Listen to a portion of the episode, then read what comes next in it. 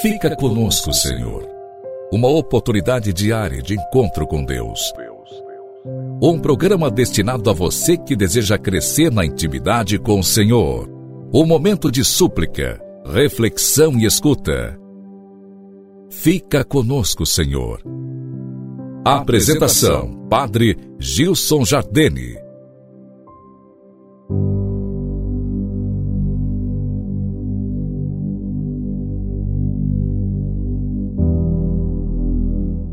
Louvado seja nosso Senhor Jesus Cristo, para sempre seja louvado. Querido irmão, que a alegria do Natal do Senhor alcance o seu coração, que a luz que brilha no presépio possa brilhar também no seu interior, conduzindo seus passos nesse caminho de vida e salvação. Estamos na oitava do Natal do Senhor dia 27 de dezembro, a igreja celebra também a festa de São João, apóstolo e evangelista. João era discípulo de Jesus, aquele que Jesus amava e que esteve com ele até a morte na cruz. Era o mais jovem dos apóstolos, pescador, e a tradição delega a ele o texto do quarto evangelho, algumas cartas e o livro do Apocalipse. Apesar do temperamento contemplativo, participou de todos os momentos da vida de Jesus, inclusive daqueles momentos mais importantes, como a ressurreição da filha de Jairo, a transfiguração e a aflição de nosso Senhor sua agonia no Monte das Oliveiras. João esteve na última ceia e aos pés da cruz do Senhor. Nos Atos dos Apóstolos, ele aparece sempre com São Pedro. Após Pentecostes, João ficou pregando em Jerusalém, participou do Concílio de Jerusalém, depois com Pedro se transferiu para Samaria, mas logo foi viver em Éfeso, para onde teria levado também a mãe do Senhor. Nessa cidade, ele organizou comunidades e foi perseguido. João morreu e foi sepultado em Éfeso. Tinha aproximadamente, segundo a tradição da igreja, 90 anos de idade. Após muito sofrimento, por todas as perseguições que sofreu durante sua vida e por pregar a palavra de Deus. São João, apóstolo e evangelista de nosso Senhor Jesus Cristo, o discípulo amado, intercedei, rogai a Deus por nós. Vamos juntos refletir na segunda leitura do ofício das leituras da liturgia das horas desse dia de hoje. Ela é dos tratados sobre a primeira carta de São João, escrita por Santo Agostinho, bispo e doutor da Igreja. A vida se manifestou em nossa carne. O que era desde o princípio, o que nós ouvimos, o que vimos com os nossos olhos, o que nossas mãos tocaram da palavra da vida. Quem poderia tocar a palavra com suas mãos, a não ser porque a palavra se fez carne e habitou entre nós? A palavra se fez carne para ser tocada com as mãos.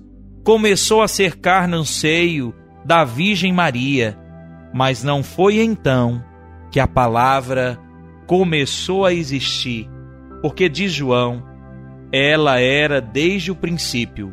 Vede como sua carta é confirmada pelas palavras do seu evangelho, que acabais de escutar.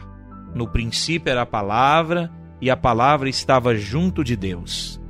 Alguns talvez julguem que a expressão palavra da vida designe de modo geral a Cristo e não o próprio corpo de Cristo que foi tocado pelas mãos. Reparai no que vem em seguida, e a vida manifestou-se. Por consequente, Cristo é a palavra da vida. E como se manifestou essa vida? Ela existia desde o início mas não tinha se manifestado aos homens. Manifestara-se aos anjos que a contemplavam e alimentavam-se dela, como de seu pão. E o que diz a Escritura? O homem se nutriu do pão dos anjos. Portanto, a vida se manifestou na carne, para que nessa manifestação, aquilo que só o coração podia ver, fosse visto também com os olhos, e dessa forma curasse os corações. De fato, querido irmão, o Verbo só pode ser visto com o coração, ao passo que a carne pode ser vista também com os olhos corporais. Éramos capazes de ver a carne, mas não éramos capazes de ver a palavra. Por isso, a palavra se fez carne. Por isso, exatamente, podemos ver para curar em nós o que nos torna capazes de vê-la. E somos testemunhas, diz João, e vos anunciamos a vida eterna que estava junto do Pai, que se tornou visível para nós, isto é, que se manifestou entre nós, ou falando mais claramente, nos foi manifestado. Isso que vimos e ouvimos, nós os anunciamos. Prestai atenção. Isto que vimos e ouvimos, nós os anunciamos. Eles viram o próprio Senhor presente na carne, ouviram da boca do Senhor suas palavras e as anunciaram e nós ouvimos certamente, mas não vimos. Somos por isso mesmo menos felizes do que eles que viram e ouviram? Será? Por que então acrescenta, para que estejais em comunhão conosco? Eles viram, nós não vimos, e contudo estamos em comunhão com eles, porque temos uma fé comum. E a nossa comunhão é com o Pai e com o Filho, Jesus Cristo nós vos escrevemos essas coisas de João, para que a vossa alegria fique completa, seja plena. Essa alegria completa encontra-se na mesma comunhão, na mesma caridade, na mesma unidade. João, na última ceia, reclinou sobre o peito do Senhor sua cabeça. Quão feliz é este apóstolo a quem foram revelados os mistérios celestiais. Bebeu da própria fonte, ao lado do Senhor, as torrentes do Evangelho. Querido irmão, hoje ao celebrarmos esse apóstolo, ouvindo dos seus lábios e através dessa reflexão de Santo Agostinho, nesse tempo tão propício, o mistério da encarnação do Verbo, da palavra que se fez carne para ser vista, tocada, para fazer comunhão conosco. Quis habitar no meio de nós. Armou entre nós sua tenda, entre nós está o seu tabernáculo, sua morada. E assim, nós somos todos convidados a aproximar deste mistério e a entrar em comunhão plena, estreita com o Senhor como diz o responsório dessa segunda leitura da liturgia das horas. João entrou em comunhão com o Senhor e pôde experimentar o seu amor e ver com os olhos os seus mistérios. Que a graça de Deus nos permita viver em comunhão com o Senhor nesse tempo propício, nessa oitava do Natal.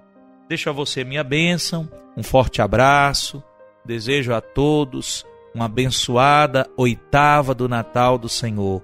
Até amanhã, quando novamente nos encontramos. O Senhor te abençoe e te guarde, faça resplandecer sobre ti a sua face, tenha compaixão de ti e te dê a paz, em nome do Pai, do Filho e do Espírito Santo. Amém.